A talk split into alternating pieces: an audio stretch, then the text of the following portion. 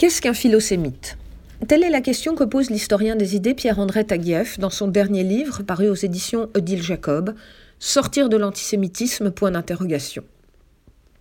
La question dans sa simplicité pose d'emblée un problème, car dire que l'on aime les juifs laisse entendre qu'il serait à contrario légitime de leur vouer des sentiments négatifs en vertu de leur essence, de leur appartenance au judaïsme. Le philosémitisme ne peut donc se penser selon Pierre-André Taguieff sans son contraire, l'existence de l'antisémitisme. Il y a toujours quelque chose d'ambigu dans les mots de quelqu'un qui se déclare philosémite et se dit opposé à l'antisémitisme.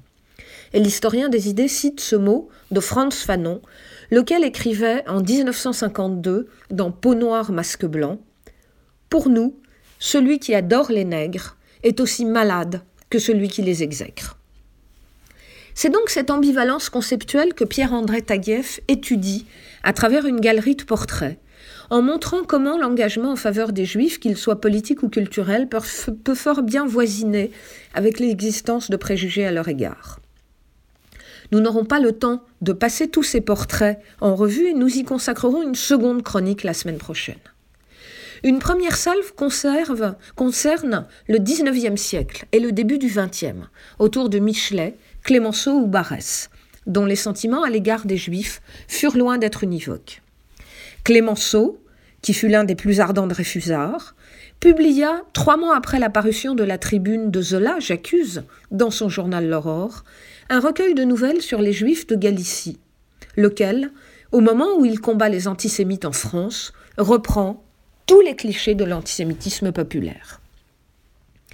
Qu'en est-il de Barès, le grand écrivain français de la fin du XIXe siècle, auteur de cette phrase célèbre que Dreyfus est capable de trahir, je le conclus de sa race. Eh bien, c'est ce même Barès qui, en 1917, dans son livre Les diverses familles spirituelles de la France, fera l'éloge du patriotisme juif durant la Première Guerre mondiale. Les Juifs, dit-il, sont désormais enracinés dans la terre de France. Zola lui-même, dans un article paru en 1896 intitulé Pour les Juifs, pourrait compter au nombre des ambivalents de bonne foi lorsqu'avec une touchante naïveté, il entend faire disparaître la question juive, arguant du fait que si les Juifs perdurent, c'est parce qu'ils sont mis à l'écart de la société. Alors, quelle première leçon tirer de cette analyse? Eh bien, l'idée que l'universalisme ne suffit pas à désarmer les préjugés antisémites et que le chemin vers l'effacement des juifs peut prendre les voies les plus diverses.